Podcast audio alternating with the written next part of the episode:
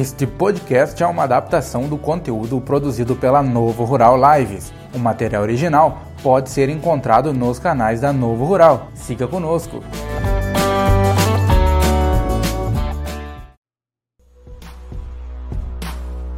Olá, a gente está aí para um episódio especial da Novo Rural Lives na nossa temporada de 2021.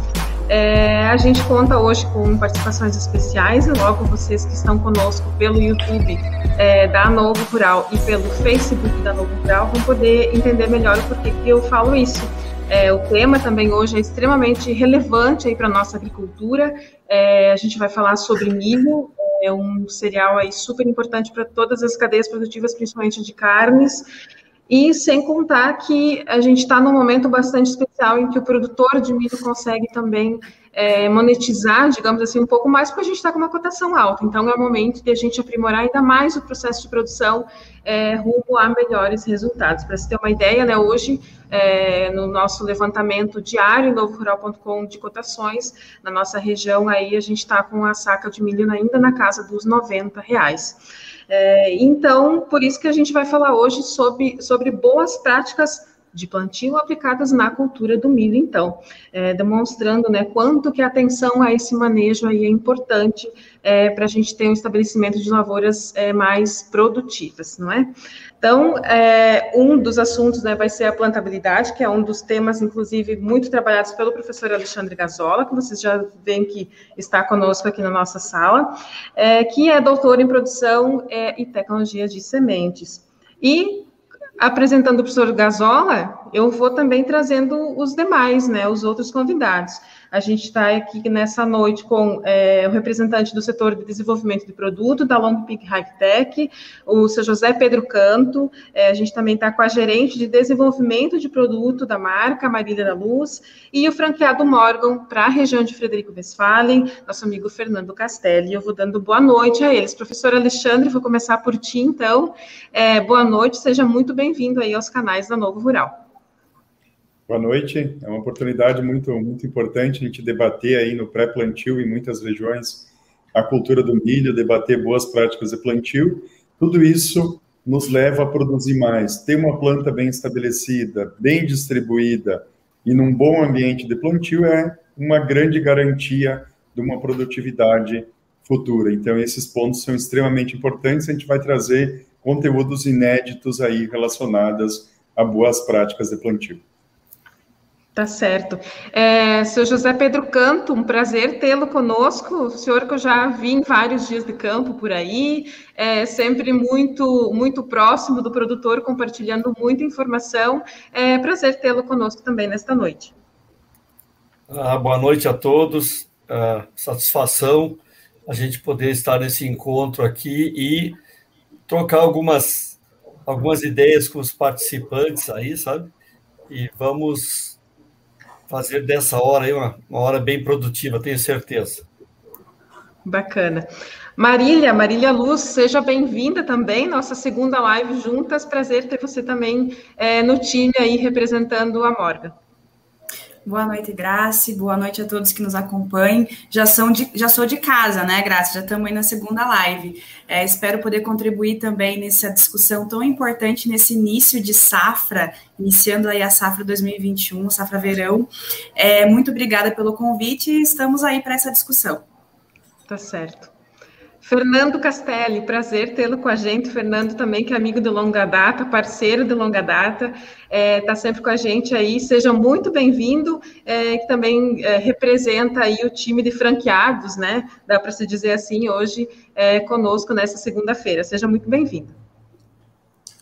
Muito obrigado, Grace, muito obrigado a todos aí, o time de pesquisadores aí que estão presentes nessa live. Agradecer a presença de todos os colegas, agricultores, enfim, de uma forma ou outra que estão dedicando esse tempo aí para gerar um pouco mais de conhecimento, que é, que é muito importante, cada vez querendo valia aí as, os detalhes que fazem a, que fazem a diferença. Muito obrigado. Ótimo, ótimo. Lembrando que esse conteúdo é um oferecimento da Morgan Sementes e uh, a gente vai ouvir bastante aí o professor Alexandre hoje, é, que vai poder compartilhar com a gente, né, justamente informações é, focadas para a cultura de milho, né. Uh, eu vou direcionando para o professor Alexandre, então, né, que, que já trabalha esse tema de boas práticas de plantio nas culturas de trigo e de soja, né, e que nesta noite também vai compartilhar é, informações técnicas bastante relevantes focadas no milho.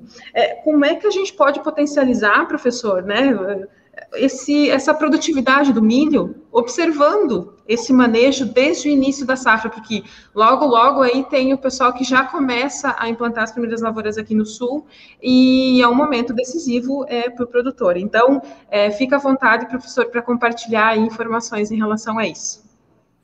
Com certeza. Então, é um ponto extremamente relevante e a gente ter essas informações relativas a boas práticas de plantio. De maneira geral, a gente tem um movimento por plantar melhor, plantar bem, estabelecer bem, muito grande a nível do Brasil, e eu mergulho de fazer parte desse movimento, buscando plantas bem estabelecidas e buscando plantas de alta performance. Então, isso é muito importante. Isso não é só plantabilidade, eu digo sempre, vai muito além da plantabilidade. Eu preciso ter qualidade de sementes, eu preciso ter um bom tratamento, eu preciso ter plantabilidade, eu preciso ter operadores treinados eu preciso entender os meus ambientes de produção lá na minha fazenda, nos meus talhões, eu preciso entender também que eu preciso manejar o solo ao longo dos anos e que isso é fundamental para o estabelecimento de plantas. Então, esses pontos são muito importantes. E entender esses diferentes ambientes, eu acho que é peça-chave hoje, e entender o que uma semente precisa para se estabelecer, para germinar, emergir e se desenvolver de forma extremamente uniforme no, no campo. Eu queria uma confirmação da apresentação, está ok? Está ok, professor, pode seguir. Ótimo. Então, falando nesses ambientes de produção, a gente precisa ter esse olhar frente a esses ambientes. Qual a minha realidade de manejo? É, eu tenho palha no solo, eu consigo manejar essa palha e colocar a semente em contato com o solo? Esses pontos são importantes. Uma semente de qualidade com ótimo tratamento, ela precisa de contato com o solo para ali buscar água, buscar temperatura, buscar aeração e conseguir é, as condições necessárias para germinação e emergir e se desenvolver. E nesse intervalo de tempo, ela precisa de, da, da proteção do tratamento. Esses pontos são muito importantes. Mas entender esses ambientes de produção, como a gente traz aqui, é fundamental, porque muitas vezes a gente se depara com plantio na palha, com dificuldade de corte na palha, com oscilação de profundidade de semeadura, que leva as plantas lado a lado na linha e na entrelinha que forma o talhão, é, nas linhas que formam o talhão, emergir em momentos diferentes, e isso é muito confundido, às vezes, é, na ponta lá pelo produtor, que, que muitas vezes não tem esse entendimento amplo e acha que isso é vigor de sementes. E isso muitas vezes é uma variação na profundidade, advinda ou de uma dificuldade de corte de palha, ou alguma limitação da nossa semeadora. Então, esses pontos são muito importantes, esse entendimento. Então, cada ambiente tem uma estratégia diferente de manejo. Isso que a gente precisa lembrar, isso que a gente precisa estar muito alinhado lá com o operador no momento do plantio. Então, esses pontos são extremamente relevantes. O manejo da palha, o manejo daquela área compactada, o manejo da área que não tem palha, a, a questão da temperatura baixa, que é uma realidade muito comum nos estados do Sul, principalmente no Rio Grande do Sul, Santa Catarina, e também uma questão de alta temperatura, que é uma limitação que ocorre em outras regiões dos estados mais do centro-oeste, que também a gente vai abordar aqui. Então, a gente precisa sempre de uma excelente posição para a semente no solo num ambiente favorável. E esse ambiente favorável a gente constrói ao longo dos anos. Isso é muito importante, a gente precisa sempre ter uma ressalva com relação a isso. E quando a gente fala em estabelecimento de plantas, eu gosto muito de dividir as responsabilidades. 50% da responsabilidade de gerar plantas uniformes é da semente, que eu preciso sempre priorizar um excelente armazenamento. Recebeu a semente de milho na sua propriedade, priorize um excelente armazenamento. Então, dê condições para que a semente consiga se manter até o momento do plantio. Isso é muito importante. Eu preciso de qualidade de semente, eu preciso principalmente de vigor e germinação, eu preciso de uma semente tratada. Isso é a responsabilidade associada à semente mas também tem que ter a contrapartida de você, amigo produtor que está nos ouvindo, de, de, de, proporcionar um bom ambiente de plantio, com temperatura adequada no solo, com umidade no solo para que essa germinação consiga ocorrer, profundidade correta, com bom abertura e fechamento de suco, livre de compactação e sem suco aberto, suco espelhado. Por que tudo isso? Porque se eu não tiver um bom contato solo-semente, eu não vou ter germinação. E aí a nossa premissa é que uma semente tem uma grande possibilidade de gerar uma planta, e essa planta é uma unidade de produção que me entrega X é, gramas dentro da nossa produtividade, e essa X gramas de produtividade refere-se a X centavos dentro do contexto produtivo, é, isso é muito importante. Isso eu preciso entender que se eu perdi uma planta, eu estou perdendo uma unidade de produção. E no milho é mais significativo porque eu não tenho efeito compensatório, ou tenho um efeito compensatório muito pequeno das plantas laterais. O produtor que está acostumado com soja, a soja tem uma, uma compensação relativa entre 30% e 35% quando eu tenho uma falha. No milho, isso é muito menor, chega em torno de 1%. Então, a gente precisa realmente preconizar um excelente ambiente para semente no solo e ter um bom ambiente e entender que se eu já tenho uma situação limitante, eu não posso ter uma segunda ou uma terceira. Isso é muito importante. Ah, meu solo é solo de, é área de abertura é, e eu não tenho como estruturar ele até o plantio. Lembrando que estruturar o solo depende de anos e anos de, de um bom manejo, de um bom sistema de produção. Então, não faço isso de um momento para outro. Então, muitas vezes eu já tenho uma grande limitação. Eu não posso impor à semente uma segunda ou terceira grande limitação, porque eu vou perder toda aquela garantia associada ao vigor de germinação. A semente de alta qualidade, como qualquer outro, outra tecnologia ou equipamento, ela tem um limite e a gente precisa respeitar esse limite. Muitas vezes a gente, a, a gente acaba pensando que a semente é o super-herói, que a gente pode plantar mal, a gente pode deixar ela exposta, plantar no frio, chover em cima que eu não vou ter problemas. Sim, você vai ter problemas, mesmo tendo 100% de vigor e germinação. Então, é, isso é importante ter essa ressalva. Para isso, eu preciso, para ter boas práticas de plantio, eu preciso ter uma boa posição, um bom plantio em primeiro lugar, e ter uma boa posição de cada semente no solo, porque nesse círculo pontilhado que eu fiz na volta de cada semente, aonde ela vai interagir, numa escala maior que 70%, buscando água e temperatura, que são dois, dois insumos básicos para que ocorra a germinação e, consequentemente, o desenvolvimento da planta. Sem isso, eu não tenho emergência, não tenho germinação. E também, numa terceira escala, a aeração. E é nessa região que o tratamento de sementes vai proteger contra pragas, doenças, também nesse cenário. Então, tudo isso nos remete ao nosso plantio, aos nossos ambientes de produção. E muitas vezes a gente está em regiões que têm declividade, que têm dificuldades, ou mesmo regiões planas que têm problema de pragas, doenças, compactações, que a gente precisa resolver. Então, o manejo do sistema de produção é aquele ganho em que eu vou ter ao longo dos anos de melhoria de plantio, de melhoria de estabelecimento, mantendo sempre a premissa de uma semente de qualidade, de uma boa escolha do híbrido. Isso é muito importante e isso faz a diferença. Então, dentro da realidade de cada sistema de produção, eu preciso aprender a manejar ele ao máximo. Isso é muito importante. Eu preciso utilizar o meu equipamento da melhor forma possível no meu ambiente ou microambiente de produção. Isso é extremamente importante, isso faz a diferença na construção de plantas de alta performance. E aí entra todo o cenário de plantas de cobertura, que eu chamo de plantas de serviço, né? Eu preciso a palha sobre o solo tem um efeito inquestionável na melhoria contínua da produtividade e na estabilidade perante o sistema de produção. Mas eu preciso lembrar que eu preciso colocar a semente no solo, não na palha ou entre a palha. E aí vem um desafio muito grande de plantio, de qualidade de plantio.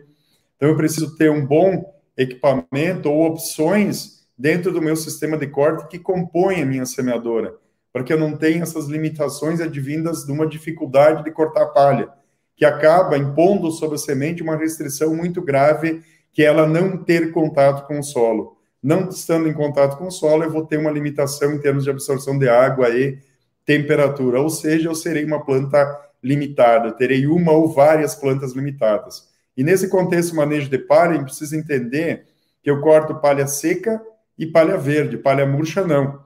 E a gente sabe que basta uma chuva leve ou entrar plantando à noite que a gente passa a ter a palha seca murcha.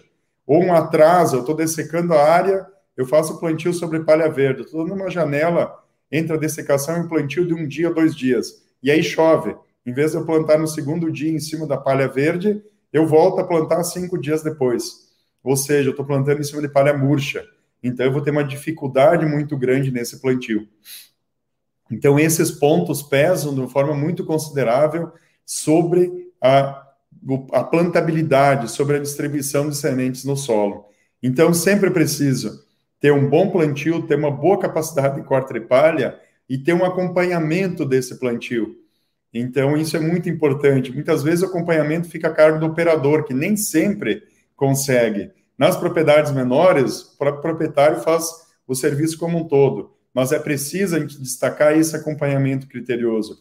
Eu não posso identificar que lá no estabelecimento, cinco, seis, sete, oito dias depois, que eu tive problema de plantio. Aí é irreversível, eu vou ter que voltar e corrigir dentro de uma disponibilidade de semente. Então, esses pontos, se eu conseguir corrigir na hora, eu tenho uma vantagem muito maior em termos de estabelecimento de lavoura. E tudo isso está ligado à nossa plantabilidade, ou seja, a capacidade de distribuir plantas através de sementes, de forma uniforme. E eu trago uma discussão muito avançada em termos de, de plantabilidade, que a gente não precisa só ter plantas distribuídas uniformemente na linha, eu preciso ter plantabilidade horizontal e vertical. Um dos grandes problemas que a gente enfrenta nas grandes culturas, e o milho não é diferente, é a variação de profundidade na linha de plantio. Então, não basta ter sementes bem distribuídas, eu preciso estar na mesma profundidade ou praticamente na mesma.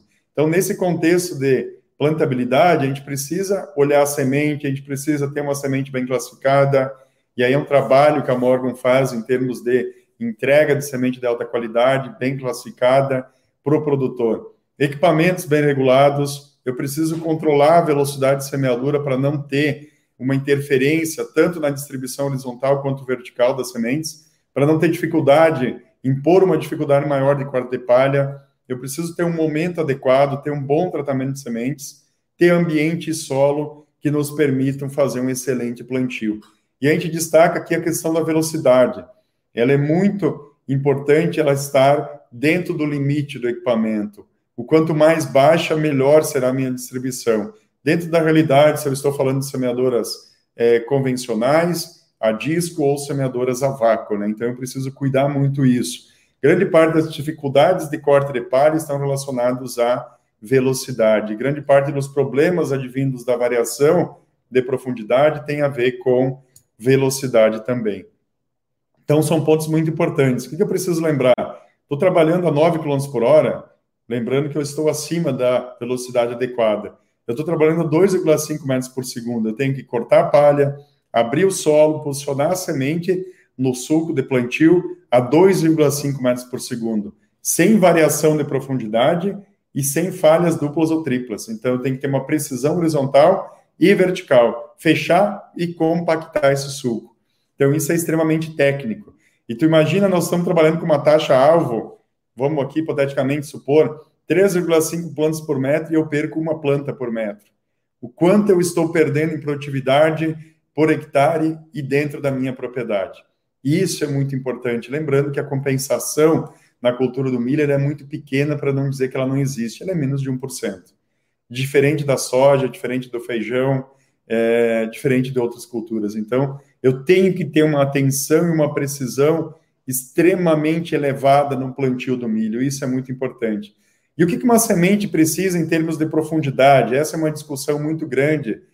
A gente muitas vezes vê o produtor plantando superficialmente ou em excesso de profundidade. Ou mesmo ele regulou para estar lá a 4 centímetros, ele está plantando a 6, porque ele não fez uma verificação, um acompanhamento. Ou mudou, a gente sabe que tem talhões que parte arenoso e parte ardiloso, a gente acaba tendo essa dificuldade de manejar isso no decorrer do plantio. Então, precisão e atenção no plantio faz toda a diferença. A cultura do milho, se a gente for olhar fisiologicamente a planta, em termos de estabelecimento, ela exige 4 centímetros de profundidade.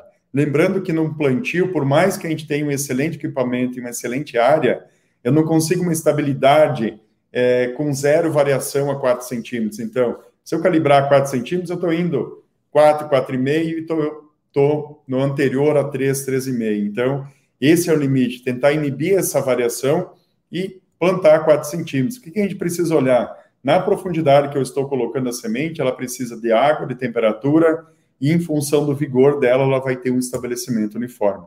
Mas temperaturas baixas inibem o desenvolvimento, isso a gente vai mostrar aqui, e temperaturas elevadas também. Profundidades excessivas também reduzem o desenvolvimento e a formação de plantas normais. Então, dentro desse cenário, posicionei a semente no solo, 4 centímetros de profundidade.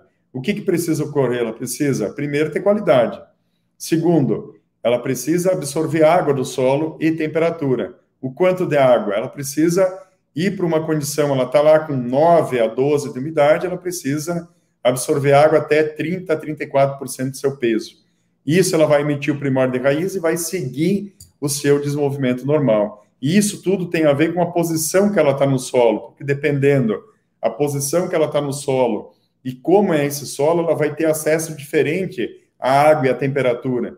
E isso vai fazer com que algumas sementes, algumas sementes originem plantas que vão emergir mais rápido que outras, que muitas vezes isso é confundido com vigor. E isso está muito ligado ao ambiente também, pessoal. Olha esse exemplo que eu trago ambiente de plantio e emergência. Tenho duas sementes posicionadas a 4 centímetros. Uma num solo compactado e a outra com compactação a 2 centímetros e outra com 16 centímetros livre. O que, que acontece? Elas estão tendo acesso aos mesmos fatores de produção, em resumo, água e temperatura, na profundidade que elas estão, está diferente entre elas. Então, eu vou ter emergência diferente. Isso em momentos diferentes. Vou ter uma planta que vai ser dominante e uma planta que vai ser dominada porque nem por questão de variação de profundidade no plantio, por uma estar numa região compactada. Isso é muito importante. O excesso de profundidade é um tema muito importante. As grandes culturas, de maneira geral, têm problema de plantio em excesso de profundidade. O excesso é problema e o plantio superficial também é problema. Olhem aqui a situação. A gente tem uma, um exemplo aqui, trazendo plantio de milha 2, 4, 6 e 8 centímetros. Observe que a 4 tem uma planta bem estruturada. A 6 e 8 eu aumento o que eu chamo de mesocótilo no milho. Eu fragilizo a planta e eu deixo ela mais exposta à entrada de patógenos. Essa região, uma região muito propícia à entrada de patógenos. Então eu preciso o que a planta exige, nem a mais, nem a menos. Esses pontos são importantes. Mas o pior que isso é a variação de profundidade. Eu depositar sementes em momentos distintos. Isso é um ponto que a gente precisa ter muito claro, que é um fator extremamente limitante. Então, o ideal era esse cenário primeiro, eu ter uma distribuição horizontal, semente por semente na linha de plantio, no espaçamento, cumprindo a densidade que eu estabeleci daquele híbrido na minha realidade de manejo. Só que muitas vezes isso é extremamente teórico, eu não consigo uma precisão como essa no campo, porque eu estou trabalhando com várias variáveis que agem de forma negativa sobre o estabelecimento. Mas o que a gente não pode aceitar é uma plantabilidade do jeito que a gente mostra nesse segundo cenário. Ou seja, eu tenho problema de distribuição horizontal e vertical, mas principalmente vertical. Eu estou oscilando o leito de semeadura de cada semente. Ou seja, eu estou impondo à semente uma, uma temperatura e uma disponibilidade de água diferente. Há um dano perante uma chuva pesada diferente. Isso é muito drástico, isso vai fazer com que plantas se estabeleçam em momentos diferentes. E isso, muitas vezes, é uma falta de atenção no momento do plantio. Olha só essa oscilação. Para muitos, isso é normal. Para mim, não. Eu estou variando quase 2 centímetros de profundidade. Por quê? Porque eu estou plantando a 8, 9 quilômetros por, quilômetros por hora. Então, isso é um problema muito grande. E a gente precisa ajustar isso, reduzir essa velocidade, ajustar esse disco, limpar ele, corrigir ou trocar esse disco que está fazendo frente na abertura do sulco, do corte da palha e do sulco de plantio. Isso é muito importante para a estabilidade do meu sistema de plantio, sem oscilação. Então, eu preciso de distribuição horizontal e vertical. E isso no milho é muito drástico. Olha esse exemplo aqui. Essas imagens eu recebi uns anos atrás. Isso é muito comum nas áreas. Isso foi muito marcante esse caso, porque ele veio como um problema de vigor de sementes. E na verdade era o que? Isso era lado a lado na linha de plantio. O produtor plantou com velocidade elevada, teve dificuldade de cortar a palha, então, por uma distribuição desuniforme da palha. Então, onde tinha mais restrição, estava ficando numa profundidade mais adequada, e aonde tinha menos palha, ou tinha menos exigência de, de pressão de corte, a profundidade aumentava. E o que, que acontece? Isso é uma realidade do Rio Grande do Sul. Plantio antecipado, solo frio. Então, o que, que acontece? Quem está em mais profundidade está numa temperatura ainda mais baixa. Quem está na profundidade correta, 3 a 4 centímetros, no caso aqui era 4, essas plantas maiores, encontrou temperatura e estava numa profundidade mais adequada, ela emergiu antes. Emergindo antes, ela se desenvolveu antes. Ou seja, a gente acompanhou essa área e ela produziu essas plantas maiores, literalmente produziram o dobro do que as plantas dominadas. Por quê? Por uma diferença de disponibilidade de temperatura, ou seja, eu tinha plantas, sementes que estavam a 2 centímetros de diferença de outras. E isso foi extremamente impactante para a fisiologia da planta. E observe o mesocótilo, como ele está mais alongado nas plantas menores, e isso é extremamente impactante. Isso nos leva a entender mais e buscar mais informações relacionadas às principais fontes de limitações. Então, o que, a gente precisa olhar diferente para aproveitar ao máximo essa, essa semente de qualidade? Eu costumo dizer sempre que a semente é, o, é a ligação, o elo entre genética e produtividade, né? Então, para mim ter uma resposta, eu preciso ter um bom plantio e utilizar ao máximo essa qualidade de semente. Primeiro, armazenar ela de forma adequada na pré-semeadura, no momento que tu recebeu isso do seu distribuidor. Segundo, eu preciso um ambiente e solo adequado para esse plantio, um bom manejo da palha. Não posso ter restrições advindas da palha. E isso é importante, entender o que o meu, quais são as exigências, uh, os, os pontos mais impactantes relacionados ao meu talhão. Ter uma boa plantabilidade, ter um operador bem treinado, ter um bom equipamento, escolher corretamente o disco de plantio, ter um bom, é, bom mecanismo de corte, quem utiliza sucador, cuidar com o sucador, principalmente com chuvas em cima, que expõe a semente a um risco de descer em profundidade, disco de corte numa situação adequada, discos com desgaste superior a 15, 18%, 15 a 18% devem ser substituídos, cuidar da temperatura do solo e cuidar também a ocorrência de chuvas pesadas no plantio. Isso é muito importante. E a profundidade de plantio também. Então, esses pontos são extremamente importantes dentro do estabelecimento de plantas, né? Então, em termos de estabelecimento de plantas, o que, a gente precisa pensar? Eu preciso, aqui a gente traz um experimento que a gente fez no laboratório, mostrando aí condições ideais, a gente plantou a 4 centímetros de profundidade, manteve a temperatura de 25 graus e, e durante sete dias, uma semente de alto vigor e uma semente de vigor baixo. O que, que a gente observa? Olha a diferença em termos de desenvolvimento e formação de plantas. Então, primeira qualidade de semente, indiscutivelmente, nos entrega uma qualidade maior, um resultado melhor. Aqui, uma vista de cima, pelo desenvolvimento, a formação, a ausência de falhas, realmente o alto vigor correspondendo. Aqui a gente vê numa numa situação de, de plantas que foram retiradas, foi um experimento de germinação em areia, né? De acordo com as regras de análise de sementes. É, alto e baixo vigor. Por quê? Para mostrar o impacto da semente de qualidade para vocês. Só que a semente de qualidade ela tem que ser bem armazenada para que ela não perca qualidade nessa reta final de plantio. E associado a isso, a gente impôs sobre essa semente algumas limitações. A gente traz aqui em primeira mão um plantio a 7 centímetros de profundidade que é uma realidade em determinados momentos que eu não estou atento a essa profundidade no momento do plantio. Olha como eu reduzi o sistema radicular e eu impactei e deixei essa planta fragilizada. E pode ter certeza que a reserva na semente, que é usada para complementar o desenvolvimento da planta nos primeiros 20 dias, 20 a 22 dias, ela foi prejudicada a 7 centímetros de profundidade. Então, é, tem uma diferença significativa em termos de formação de plantas, e isso pode ser muito mais impactante quando eu tenho um solo frio. E a gente traz isso na sequência, aumentar a profundidade, além da restrição física à emergência, também a questão da temperatura.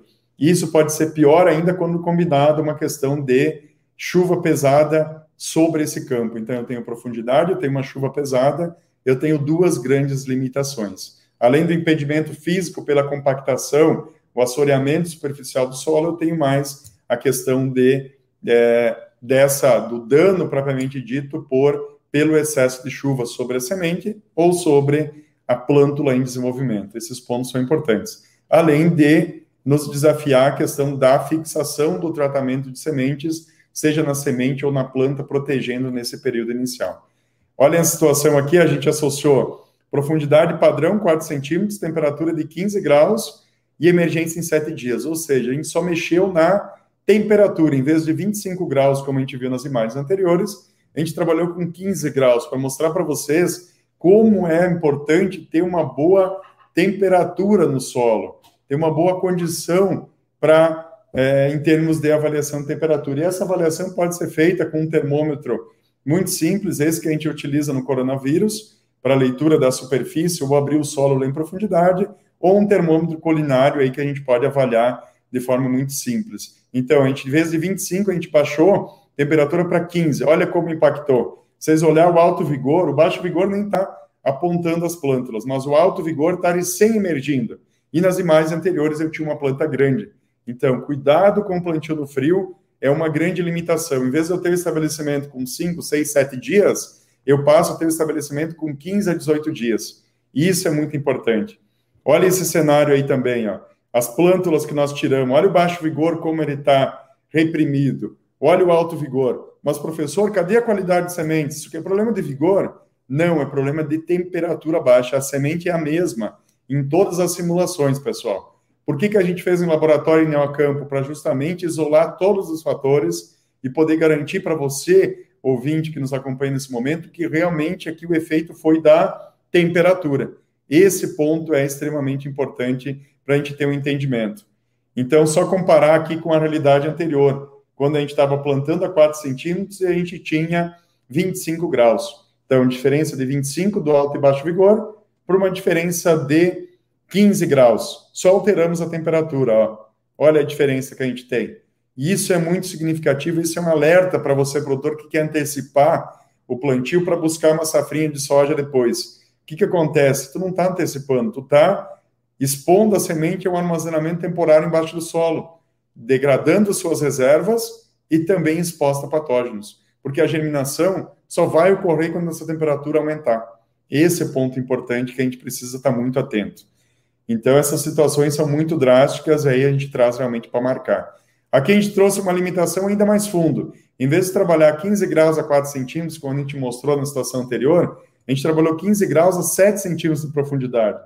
E aí, não adianta nem eu dar zoom, como eu fiz anteriormente, porque não emergiu nenhuma planta, nem no baixo e nem no alto vigor. Então, são pontos extremamente compactantes. Quando eu aumento a profundidade, eu aumento, eu mantém a temperatura de 15 graus, eu tenho uma inibição muito grande no desenvolvimento. A gente procurou essas plântulas lá dentro da bandeja e aqui estão elas, o alto vigor e o baixo vigor. Então, as limitações são muito marcantes em termos de plantas, muito mais do que nas imagens anteriores. Então, a gente precisa estar muito atento a essas condições, porque realmente elas são muito impactantes à qualidade de sementes. A gente tem muito mais imagens e, e simulações mas em função do tempo a gente restringiu um pouco. Aqui uma outra situação que a gente traz é o plantio seguido de chuva.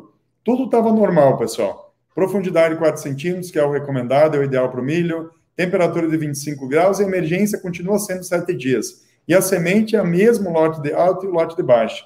O que, que a gente fez? Simulou 30 milímetros de chuva é, por, por hectare, calculado na área da bandeja.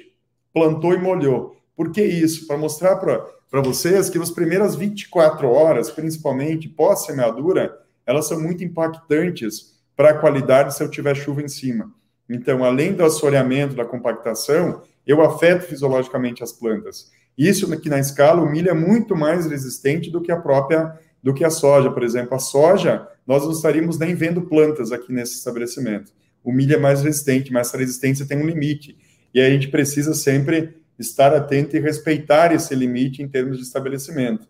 Olha aqui um outro ângulo. Eu tive um impacto muito grande na parte aérea e também em termos de raízes, né, como a gente traz aqui. Então é muito importante priorizar um bom plantio com uma boa plantabilidade, ficar atento ao plantio em baixa temperatura, cuidar as oscilações de profundidade e também a questão de profundidade excessiva. E da mesma forma, regiões muito quentes, um plantio em alta temperatura também causa é, um decréscimo da qualidade da semente. E principalmente produtores que plantam no pó, digamos assim, sem disponibilidade de água no solo, onde a semente permanece, por exemplo, o cerrado aí com safrinha é, em cima da soja, a gente permanece vários dias esperando uma chuva para emergir. Isso é muito degradante para a qualidade da semente.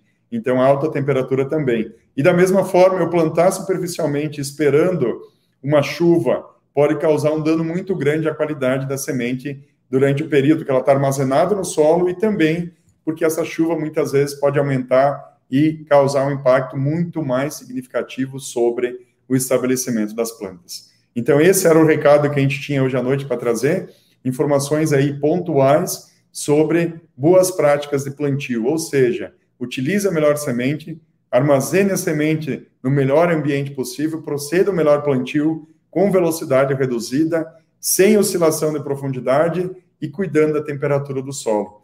E cuidando também o estabelecimento, uma semente bem tratada e bem protegida nesse arranque inicial é garantia de plantas bem formadas e plantas de alta produtividade depois. Obrigado, pessoal. Fico aberto às perguntas no decorrer. Tá certo, a gente agradece ao professor Alexandre é, pela explanação aí, pelo, é, pela fala mais técnica né, da noite também. Para saber um pouquinho mais é, sobre o posicionamento da própria Morgan e dos, dos demais convidados sobre esse assunto, é, a gente vai conversar um pouquinho também com o seu é, Pedro Canto, né, sobre um pouco sobre o que o professor compartilhou há pouco, é, o que justamente reforça, né, seu Pedro, a necessidade de a gente poder levantar esse assunto, de a gente conversar, é, trazer isso para a roda de conversa do produtor, né, principalmente num momento como esse é, de pré-safra, né, dá para se dizer assim. É, eu sei que o senhor tem uma ampla experiência aí com milho, é, com agricultura, é, levando em conta tudo isso, né, o que o senhor pode nos acrescentar, uh, seu Pedro, é, que vai contribuir aí para o nosso produtor de milho que está é, investindo na cultura mais uma vez aí nesse ano.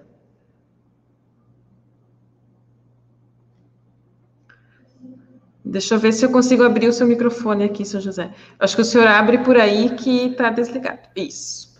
Ah, ok. Ah, mais uma vez, então, meus cumprimentos a todos os participantes.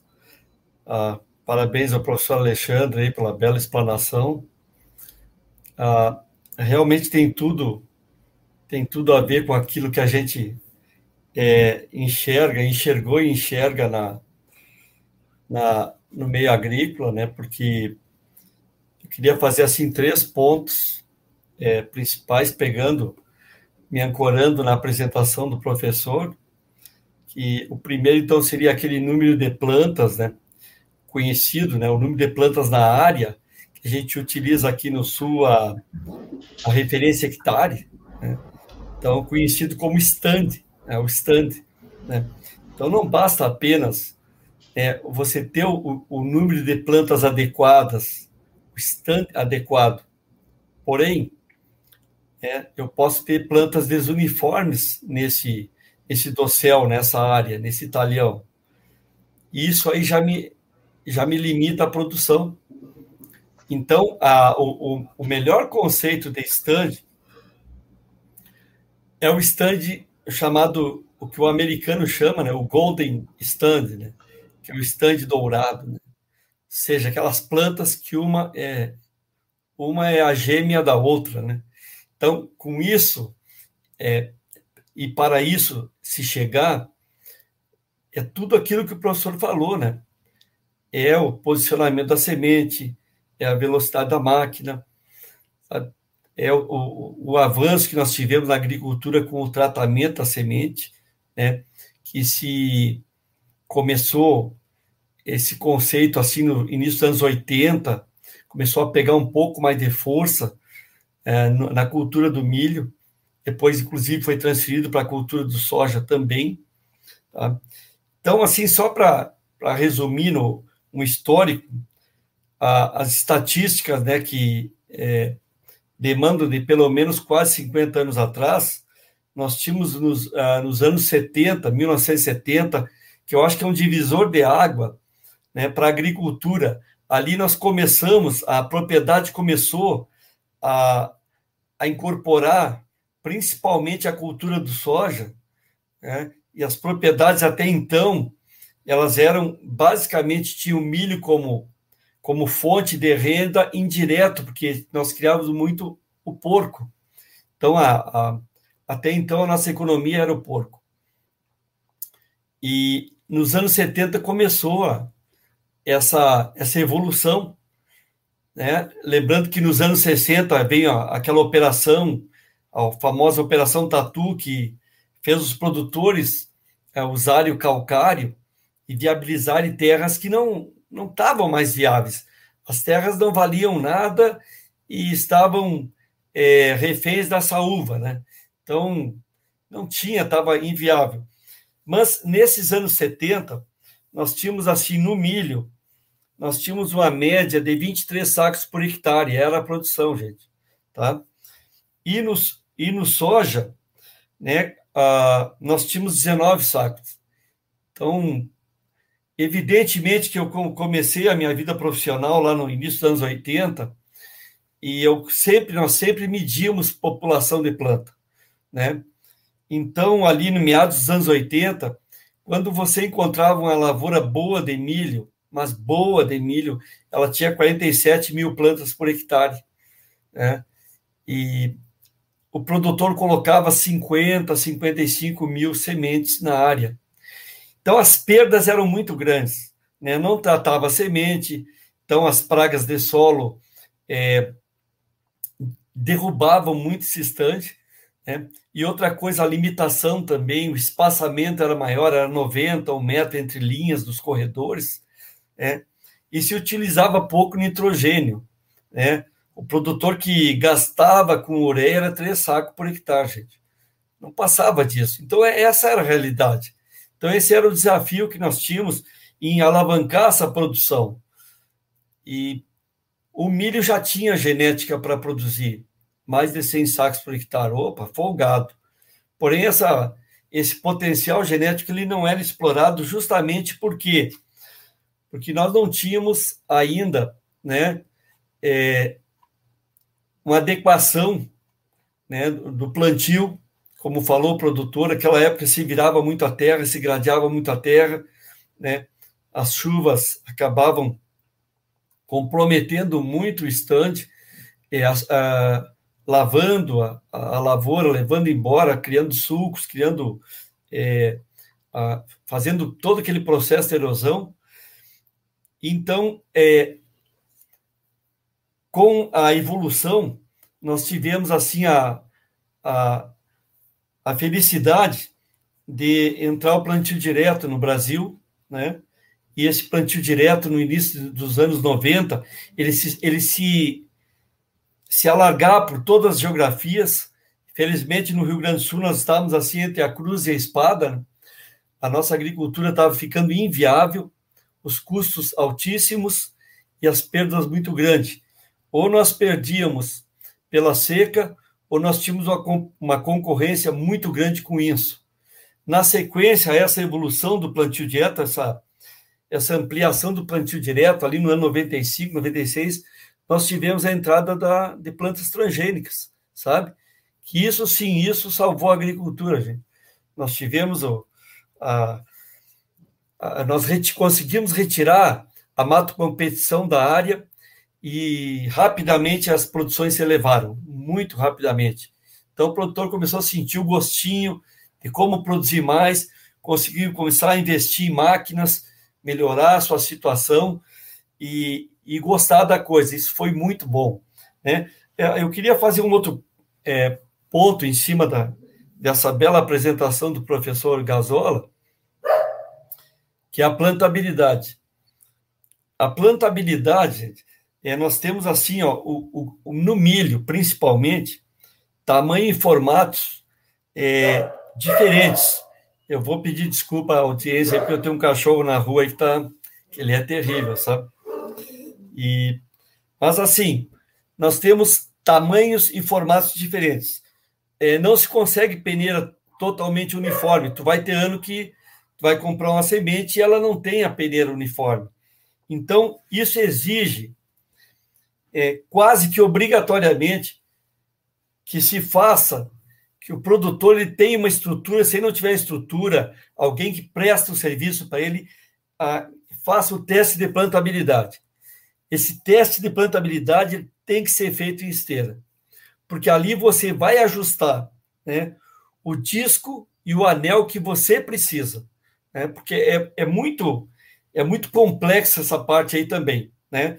Porque de tudo que foi falado, também naquele momento que eu estou plantando, eu posso ter é, sementes duplas, posso ter falhas de, de, de, de, queda de semente, por esse detalhe da plantabilidade. Então, se nós é, queremos avançar um pouquinho mais profissionalmente como agricultores, nós precisamos desse detalhe da plantabilidade. Ele é fundamental.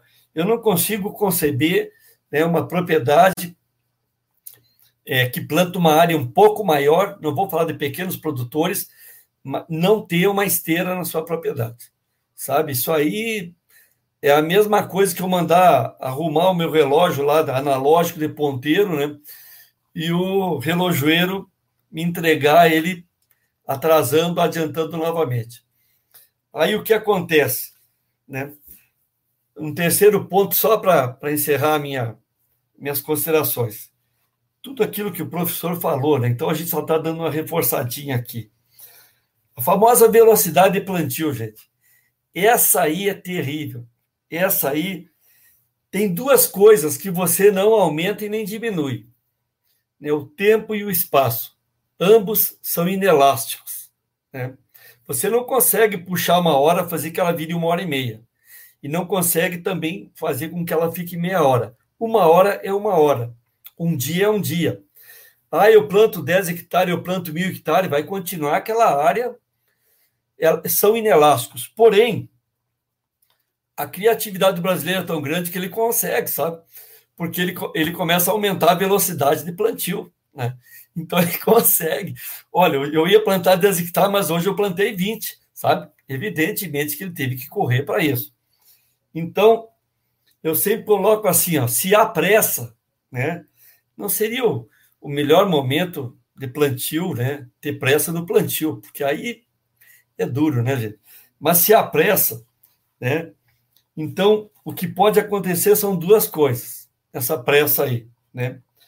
A tua área está muito grande para te plantar e tu precisa mais plantadora. Eu não vendo plantadora.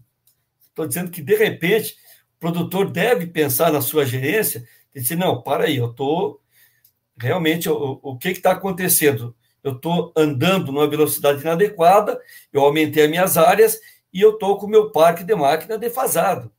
Porque não é possível o cara plantar 9 km por hora. Né? Eu já digo que 7 é muito. Sabe? É, ah, não, porque o cara tem uma plantadeira, porque ele, ele pagou aí 400, 500 mil reais, não interessa. Quando a semente passar para o sistema dosador, seja vácuo, seja disco, a, a, única coisa que vai, vai atuar sobre essa semente é a lei da gravidade. Entende? Eu só posso ter um, um pouquinho melhor essa questão se a minha a colocação da minha da minha caixinha de, é mais próxima ao solo de semente. Se for mais alto, quanto mais veloz, pior as coisas. E o outro segundo ponto que eu queria falar, né, seria aquele negócio. É, se eu presto serviço, mesmo que eu seja um pequeno produtor, né, eu não tenho eu não tenho a plantadora. Eu preciso que alguém venha prestar serviço lá na minha, na minha propriedade, né? É, isso pode acabar em correria, por quê? Porque eu não planto bem nem para os outros nem para mim, sabe? Que eu tenho tanto compromisso que eu tenho que correr para cima e para baixo eu estou plantando lá no Fernando, daqui a pouco eu tenho que pensar, não, já tenho que plantar lá no Gasola. E, então, esse negócio aí é terrível, sabe?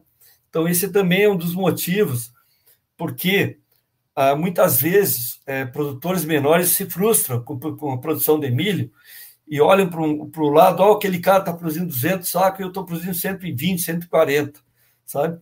Então, é, eu acho que esse ponto, eu sempre falei com os produtores isso aí, sabe? Onde eu passo, é, essa velocidade, professor, que o senhor falou aí é, é fundamental, sabe? Esse ataque do disco né, no solo, na palhada, né? Essa palhada é difícil, né? Se tu tem uma palha de aveia, né? Ou pior é isso, tem uma palha de azevedo, querer secar 30 dias antes e plantar, não vai plantar, gente fica muito difícil. Sabe? Então, isso aí, tudo isso é muito, muito importante que se observe. São dos detalhes, mas os detalhes que tem que ter atenção. Ok, pessoal, da minha parte, eu vou ficar à disposição de vocês e agradeço aí a, a atenção e muito obrigado aí, professor, sua bela apresentação aí e vou passar de volta para a Graziela.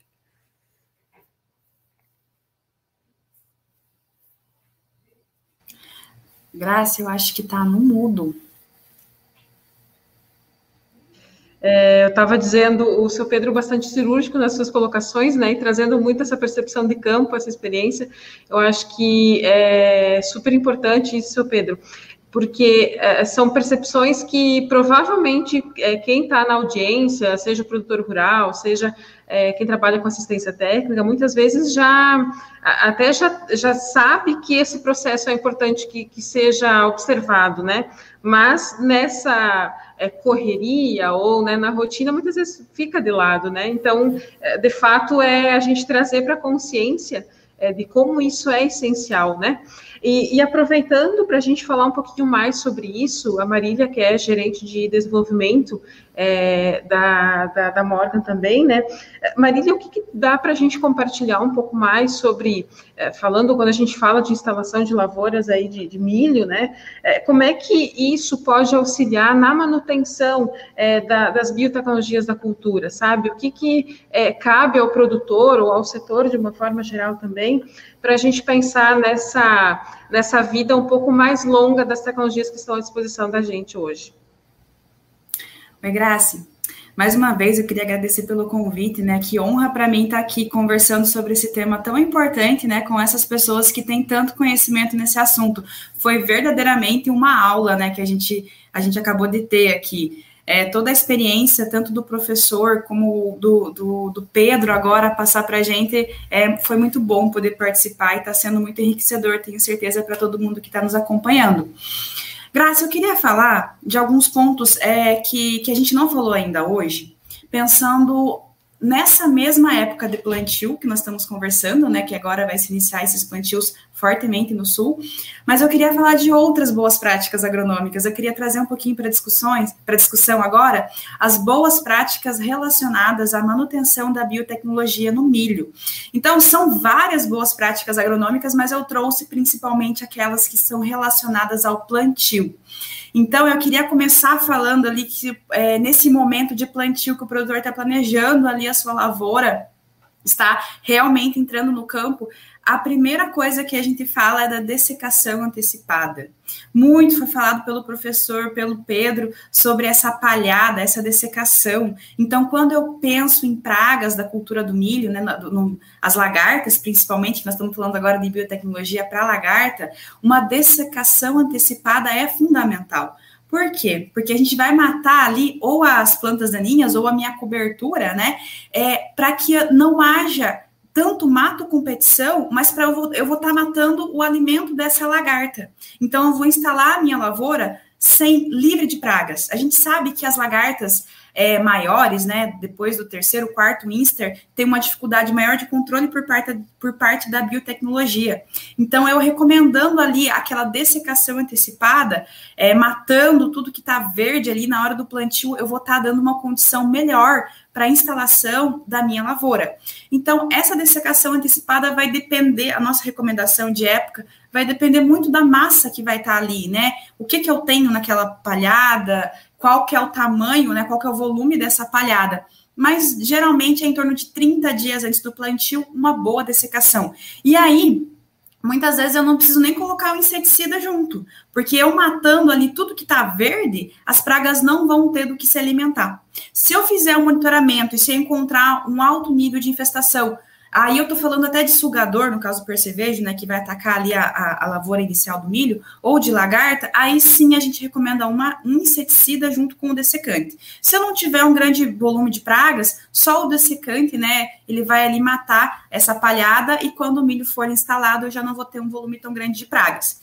Então, a primeira medida que eu gostaria de recomendar é, é pensando assim, é, de boas práticas para a biotecnologia, é a dessecação antecipada, muito linkada a ela, tá a, a, aquisição, né, pensando que você dessecou a área, vai ser entrar ali o plantio, a aquisição de sementes certificadas. O que, que é uma semente certificada? É uma semente que eu tenho a garantia que ela foi produzida seguindo todos os critérios pré-estabelecidos. É uma semente que vai me dar um laudo de germinação, de qualidade fisiológica. Isso que o professor falou tanto de vigor, né? Então, assim, se eu estou adquirindo uma semente certificada, eu sei que ela foi é, zoneada pelo Ministério da Agricultura e Pecuária, eu sei que ela foi registrada no Registro Nacional de Cultivares, que é o RNC, eu estou adquirindo uma semente, no pacote está lá o nome do híbrido, eu sei que eu tenho a pureza varietal desse híbrido, eu sei que eu sou, se eu estou comprando a biotecnologia X, ela vai vir nessa biotecnologia X, eu não estou comprando ali gato por lebre, né?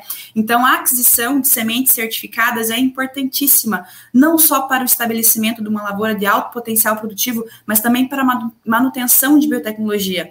Talvez adquirir uma, uma semente além pirata ou produzida informalmente, você não sabe exatamente o que você está comprando, além de não estar tá ali a pureza varietal, da, do, do, híbrido, não vai ter a pureza de, da biotecnologia. E isso também vai ser prejudicial na manutenção da biotecnologia. Né? Então, além desses dois pontos, eu queria também destacar aí rapidamente a importância essencial ali do tratamento de sementes. Queria passar essa mensagem pensando em, em manejo inicial da cultura do milho, né? O tratamento de sementes pode ser tanto o adquirido, né, o TSI, que é o industrial, é, ou também o tratamento feito na propriedade, mas lembrar sempre de trabalhar com inseticida junto do fungicida, porque é muito importante as pragas iniciais, sejam elas, né, o sugador, no caso da cigarrinha, é, do, é, do pulgão ou do percevejo, também tem a lagarta, que a gente, ah, mas é uma planta BT, mas é uma plântula ainda, né? Ela acabou de emergir, ela precisa ali de uma proteção maior. Então, eu gostaria muito de passar a mensagem da importância tão grande do TSI, cada vez mais pensando em lavouras de alto rendimento. É aquela história, né, professor? Uma planta perdida é uma espiga menos e vai fazer total diferença. E a gente sabe que as pragas iniciais, as lagartas, é, ela, ela muitas vezes ela, ela ela mata uma planta, né? Ela se alimenta de uma planta, então você está perdendo ali stand propriamente dito. E por último, mas não menos importante, pelo contrário, muito importante, eu queria falar do refúgio aqui, Graça, rapidamente. Né? Então, quando a gente pensa ali em instalação da lavoura, de uma lavoura BT, é fundamental a minha programação do refúgio. O que, que é o refúgio? O refúgio é uma lavoura não BT. Ela pode ser RR? Claro que pode, inclusive vai facilitar o manejo com o glifosato. É, e é importante a gente trabalhar com refúgio estruturado, ou seja, aquele refúgio que é feito seguindo as normas de coexistência, aquele refúgio que eu sei que entre a lavoura BT, que é o meu híbrido comercial lá BT, e a lavoura é, não BT, eu tenho no máximo ali 800 metros, que é justamente a distância do voo da mariposa, para a mariposa encontrar a lavoura, a, mariposa que, que foi originada da lavoura BT encontrar a que foi originada no refúgio.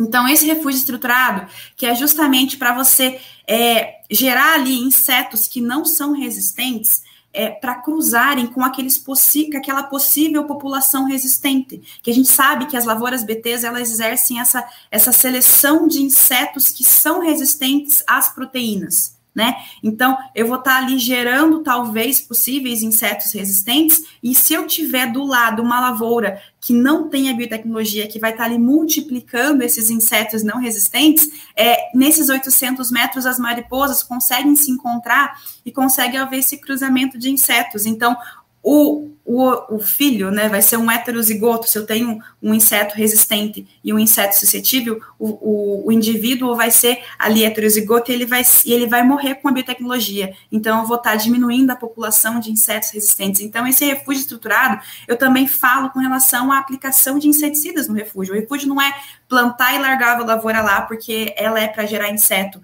A gente precisa que esse refúgio produza milho porque estou falando de 5, 10% de, de, de refúgio, né? Então não pode ser uma lavoura que não vai produzir nada além de inseto.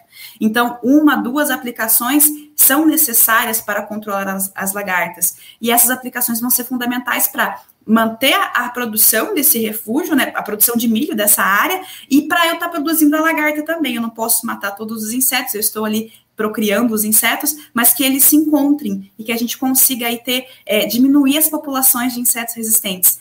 É, resumindo, pessoal, essas boas práticas são fundamentais porque a gente sabe que não existe é, nos, próximos, é, nos próximos anos, a curto prazo, a entrada de novos eventos biotecnológicos no Brasil. Então, é, como o Pedro falou, foi tão fantástico quando entraram esses eventos, a gente conseguiu produzir tão mais, tão é, com uma facilidade melhor de controle de plantas daninhas quanto controle de pragas. Então, a gente precisa sempre pensar na longevidade desses eventos.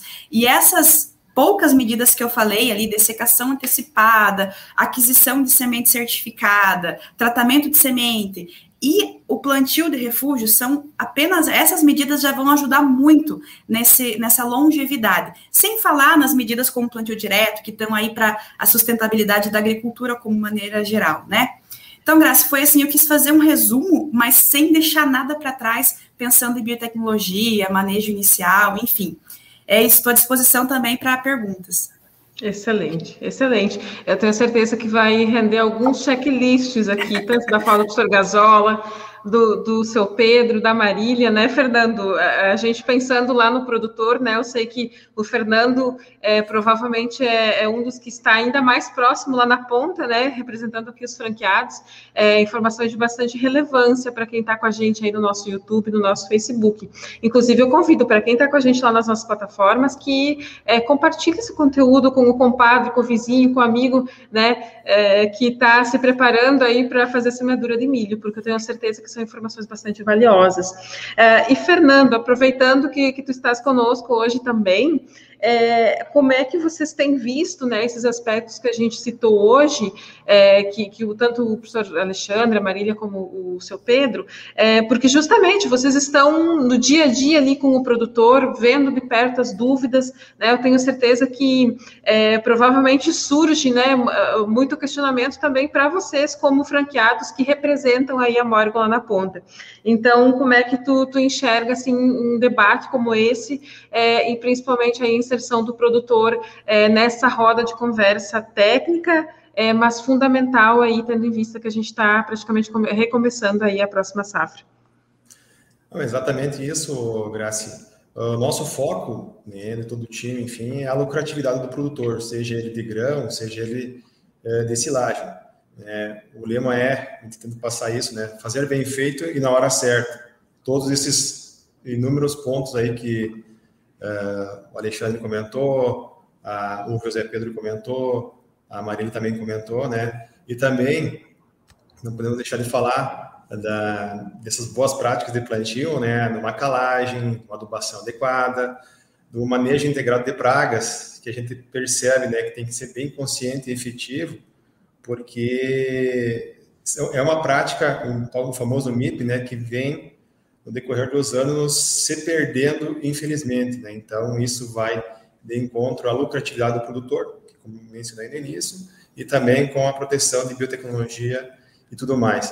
Uh, são esses, mais ou menos, o que a gente tenta passar e temos como compromisso esse transmitir para o agricultor de uma forma mais simplificada e que ele cumpra com o propósito dele, que é obter lucro no final da, da safra, né? E abordando também um, ponto que é bem recorrente na, na cultura do milho e é um detalhe fundamental, né? Como as fotos que o Alexandre mencionou, uh, mostrando para nós aí, uh, as plantas né, têm que ter alto vigor e alta germinação. E aquelas fotos aí de alta germinação e vigor são de uma semente uh, de safra 2018, safra de produção 2018. Então, isso agora estou falando exclusivamente da, da Morgan, né? Questão da qualidade? Apesar de fazerem três safras que ela está é, colhida, foi bem armazenada nos nossos, nas nossas câmeras frias e tudo mais. Isso também vem é, de encontro, como falei, é assunto recorrente agora, é safra, é a validade, enfim, então, da Morgan exclusivamente, essa questão de qualidade que vocês puderam perceber nas sementes de alto, uh, de alto vigor e germinação aqui expostas pelo Alexandre, foram só repetindo, né, foram sementes de safra 18, 18. Então, cai muito por terra, o que ah, acontece muito no, no campo, a gente acaba percebendo isso. Isso vale, mais uma vez, ressaltar falando da qualidade dos, dos nossos híbridos, da nossa semente que a gente acaba entregando para o agricultor, né? Tá certo, legal. É, eu vou compartilhar aqui é, um, um, comentário, enfim, uma dúvida do Jailton é, Messias do Couto, que está com a gente na, na, na nossa live, é, que provavelmente a gente pode é, trazer um pouquinho de reflexão é, sobre a questão da importância da rotação de cultura nesse processo da importância do milho, né? A gente sabe que é, é uma cultura bastante estratégica e aí eu deixo à vontade, não sei se o seu Pedro quer contribuir, né? Ele comenta aqui se é, plantar milho, né, uma vez por ano cansa a terra, quer dizer, é, é como é que o, a gente pode defender mais aí, é, seu Pedro, a questão da rotação de cultura é, usando o milho como uma ferramenta nesse processo? É, a, eu não, não sei se ele está se referindo aqui plantar milho todos os anos na mesma área. Talvez fosse isso. Talvez seja isso. Eu também acredito. É, é a, a, princípio, assim, terra não cansa, né? Talvez o termo é que ó, possa se, se exaurir em alguns nutrientes e limitar a produção da cultura, né? Ah, o ideal é, naturalmente, aquela, aquela a preconização, né? Daquilo que que é o, eu diria assim, que é a, a base fundamental no caso do plantio direto, né? Que é pelo menos a, a cada dois anos voltar, então, né? A plantar o milho para quem planta mais soja, né? Ou quem planta mais milho voltar com soja. Seria o contrário, um terço da área. Então, se eu sou plantador, é, eu tenho na minha área uma predominância da cultura de soja, eu devo fazer uma rotação de culturas, pelo menos um terço da área com milho. Então, eu, eu vou ter certeza de que eu só vou voltar nessa, nessa área dali a três anos. Então, eu, eu estou ali eliminando a possibilidade né, da multiplicação é, de fungos, multiplicação de insetos, principalmente insetos do solo. Eu estou fazendo a rotação e manejando melhor a minha a minha, o meu mix de, de insos da área. Né? O contrário, quem planta mais milho, né, ah, eu planto só milho. Não, não é só o ideal plantar milho, também pode usar nesse esquema essa mesma rotação invertida. Né? Usar um terço de soja e ir rotando a área né, no ano seguinte, colocando naquela área que eu tinha o milho, soja, e vai seguindo. Né? Nenhuma monocultura ela é interessante porque ela não, não traz benefícios. Eu vou só fazer mais um ganchinho.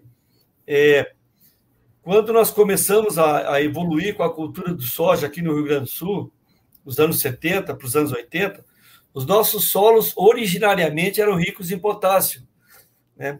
E o soja, ele é um, ele é um exportador de potássio no grão. Então, é, rapidamente se observou é, que os níveis de potássio caíram muito, sabe? Então, havendo necessidade de reposição. Né? Por quê? Porque eu não tinha a rotação. Agora, se eu entro com milho, eu já tenho a reposição de potássio na palhada. Tá? O milho, assim, ele não, ele leva potássio no grão embora, né? mas não é tanto quanto o soja. O milho é mais exigente no, no caso no fósforo, entre esses dois nutrientes aí que, que são mais residuais do solo. Tá? Então, não sei se, se deu para esclarecer esse, é, essa pergunta aí. O professor Sim. quer fazer algum comentário também? O Jailton confirmou, é, seu Pedro, que de fato ele questionava né, esse plantio todo ano aí, né? Certo. Legal. É, inclusive, em nome do Jailton, a gente agradece a todos que estão com a gente aí no nosso YouTube, no nosso Facebook. E eu vou comentar aqui do Ramiro, nosso amigo da, da Cotrifred, é, Ramiro, que já foi fonte minha em vários conteúdos, né, Ramiro? É, comentando aí, seu Pedro, é sempre muito bom ouvir o senhor. É, e, e, em nome do Ramiro, e aproveitando o gancho dele, né, é, vários elogios, o pessoal é, gostando bastante das informações que vocês compartilharam conosco esta noite. Então, é, se alguém tiver alguma dúvida, eu vou indo para o encerramento, mas a gente ainda consegue é, encaixar, tá bem, gente? É, de pronto, eu gostaria muitíssimo é, de agradecer ao professor Alexandre pela agenda. Eu sei que o professor ficou o dia todo hoje em treinamento e está com a gente aí hoje à noite ainda, né, compartilhando a informação. É, a Marília, que tá, eu sei que está sempre na correria também, está é, em hotel, né, Marília? Está na, na, função e, e, também dedicou esse tempo para a gente. O seu Pedro, que é sempre um prazer revê-lo aí. É, o Fernando, né? O Fernando, a gente se volta e meia se encontra pelas lavouras por aí, né, Fernando? E muito bom tê-los com a gente. É, e mais uma vez eu reforço, uma noite bastante produtiva. É, a gente vai repercutir esse assunto aí amanhã também no nosso portal, é, para a gente separar, deixar mais listado aí um checklist bem legal para você que é produtor de milho, para você que trabalha com assistência técnica para produção de milho também. É, e também no nosso Instagram a gente vai estar tá repercutindo mais posts é, com informações técnicas desse conteúdo. Isso tudo vai ficar salvo nos nossos canais. A gente depois reproduz aí em podcast também para quem gosta de conteúdos em áudio. Então, a gente vai agradecendo a todos que estiveram conosco é, na nossa audiência e eu vou deixando vocês, então, darem boa noite. Eu vou começar pelo professor Alexandre. Professor Alexandre, obrigada e boa noite e é, muito relevante essas informações. Obrigado aí a todos os ouvintes que estiveram com nós. Só fazendo um complemento, eu fiquei antes de mostrar os termômetros para avaliação, né? Esse pode ser usado para avaliação em superfície esse no solo. Existem modelos um pouquinho, esses são extremamente acessíveis, existem modelos um pouquinho mais caros, mas esse cumpre o papel. Então é importante monitorar a temperatura associada a todas as informações que a gente falou. Então, obrigado aí a todos, espero que essa informação se difunda aí nas diferentes regiões do Brasil. Grande abraço, boa noite e boa safra a todos. É, e sem contar, né, professor, um adendo ainda, que tem a questão climática, né? Que esse ano a gente está com várias ondas de frio, tem previsão de mais ondas de frio, então, de fato, é, o produtor vai precisar estar tá bastante antenado aí nas previsões, né? Marília, boa noite e obrigada. Obrigada, boa noite a todos, que tenhamos uma ótima safra aí pela frente. Estamos, nós da Longping, da Morgan, estamos à disposição no que vocês precisarem. Obrigada. Ok. Seu Pedro. Pessoal, um forte abraço. Obrigado aí pelas considerações de vocês, né? E nos vemos aí nas veredas do mundo. Tá? Um grande abraço. Prazer revê-lo, seu Pedro. Fernando, um abraço e obrigada aí por estar com a gente nessa noite. Muito obrigado, agradecer a todos os, os convidados aí que participaram desse excelente debate, a todos os convidados também que assistiram essa live. Espero que tenha cumprido o objetivo, todos os clientes, enfim, parceiros e tudo mais aí que a gente se encontra no dia a dia. Um abraço e uma boa safra. Ótimo, ótimo, exato. E, e lembrando que eu, eu, vi aí nos comentários o pessoal de várias regiões do Brasil, tá? É, tanto outros franqueados, colegas do Fernando, como é, produtores, enfim, então, é, muito legal. Eu agradeço a todos que estiveram conosco. É isso, pessoal. É, a gente agradece, compartilhe esse conteúdo aí com os amigos, com o compadre, com o vizinho, é, e continue com a gente lá em novorural.com. A gente vai se despedindo, mas e até a próxima.